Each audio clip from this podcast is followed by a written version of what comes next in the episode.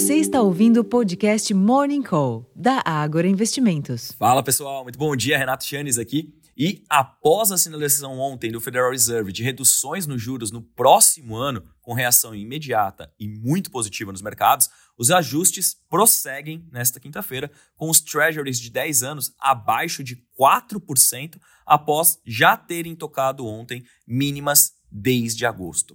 Essa sinfonia para os investidores também embala outros mercados, com as bolsas mundo afora estendendo as altas. O Dow Jones, por exemplo, pode renovar novamente máximas históricas. Para além das bolsas, como era de se esperar em meio ambiente com mais apetite por risco, o dólar amplia as perdas frente a outras moedas, os contratos futuros do petróleo voltam a subir, enquanto que os preços futuros de minério de ferro registraram leve ganho durante a madrugada. É válido notar, porém, que a probabilidade de o primeiro corte de juros nos Estados Unidos vir já em março de 2024 subiu de 46,7% antes da decisão para 72,7% no fim da tarde de ontem. Uma aposta aparentemente muito otimista que pode resultar em ajustes futuros nas expectativas dos investidores. Por aqui, os mercados também se ajustam à decisão de ontem do Copom, que cortou pela quarta vez consecutiva a taxa Selic em meio ponto percentual de 12,25% para 11,75% ao ano,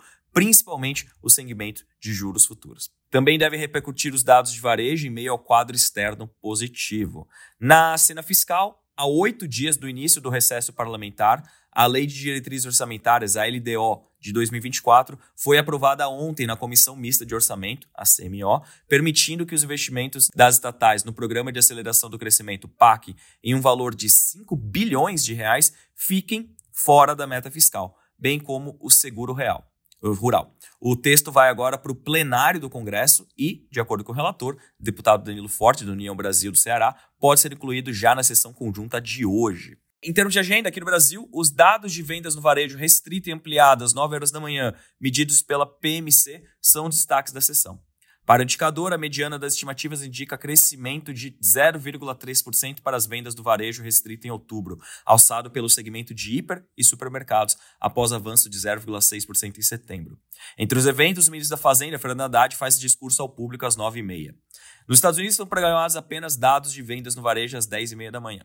Na Europa, os destaques da agenda são as decisões de juros do Banco Central da Inglaterra, o BOE, às 9 horas da manhã, e do Banco Central Europeu, o BCE, às 10h15. Seguida de coletiva com sua presidente Christine Lagarde, às 10h45.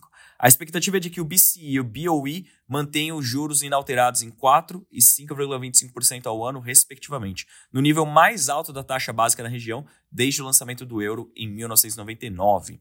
Na China também serão conhecidos os dados de vendas no varejo, mas somente às 11 horas da noite, portanto, com efeito aparente sobre os mercados ocidentais amanhã.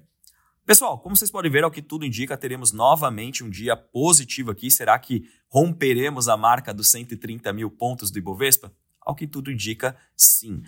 Mas, como a gente tem, tem, dito, é importante ter cautela em momentos de euforia. Basicamente, tudo sobe em dias como esse mas é importante ainda se ater aos fundamentos, principalmente para quem tem um horizonte mais de médio e longo prazo. Para quem vai operar, acho que tem que surfar essa onda aqui, e aí eu faço o convite para vocês acompanhar as nossas lives, principalmente do pessoal de análise gráfica, que pode dar orientações mais voltadas ao curtíssimo e curto prazo. Para médio e longo prazo, a nossa sugestão sempre é se ater aos fundamentos, à dinâmica dos resultados das companhias, à dinâmica econômica, para assim não ter surpresas lá na frente quando esses ajustes técnicos relacionados às taxas de juros perderem força. Eu vou ficando por aqui, desejando a todos um excelente dia, uma ótima sessão e até a próxima, pessoal. Tchau, tchau.